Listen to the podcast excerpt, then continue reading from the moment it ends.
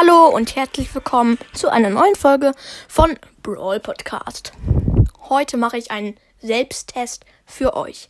Seid ihr Brawl Stars süchtig? Punkt Nummer 5. Du hast mehr Freunde in Brawl Stars als in der realen Welt.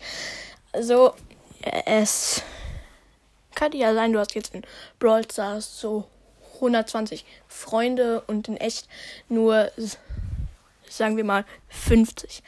Das ist schon ein bisschen blöd, weil ähm, ich finde ja selber reale Freunde viel schöner als digitale Freunde.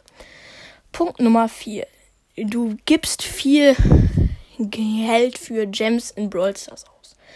Also, es ist ja okay, finde ich, wenn man mal 10 Euro im Jahr für Brawl Stars ausgibt. Finde ich ähm, gar nicht schlimm.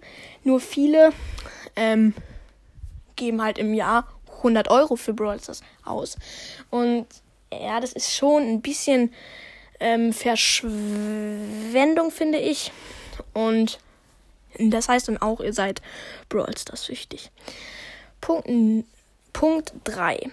Du spielst heimlich im Bett Brawl Stars. Das ähm, machen, glaube ich, sehr viele, weil es macht halt Spaß, ist cool. Man versteckt sich halt unter der Decke und zockt.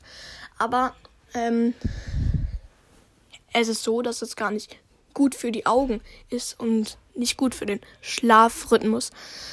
Und ja, ja, es ist nicht sehr gut. Punkt 2. ähm, wenn mal, wenn ihr mal Solo startet und mit einem Werfer spielt und so, dann kommt ein Leon aus dem Gebüsch, der da gecampt hat und killt euch. Und ähm, viele werden dann auch richtig aggressiv und manchmal kommt es sogar dazu, dass man das Handy an die Wand schmeißt. Ja, das ist echt ein bisschen krank, finde ich. Also, wenn das passiert, heißt es echt, ihr seid Brawl Stars süchtig. Punkt Nummer 1. Du spielst pausenlos Brawl Stars. So, du hockst in deinem Zimmer mit dem Handy und spielst und spielst ohne Pause. Es gibt Mittagessen, du gehst schnell zum Tisch, isst etwas, aber dann danach sofort in, in dein Zimmer und spielst direkt weiter. Und da ist es schon ein bisschen gefährlich. Äh, naja, gefährlich nicht, aber es ist schon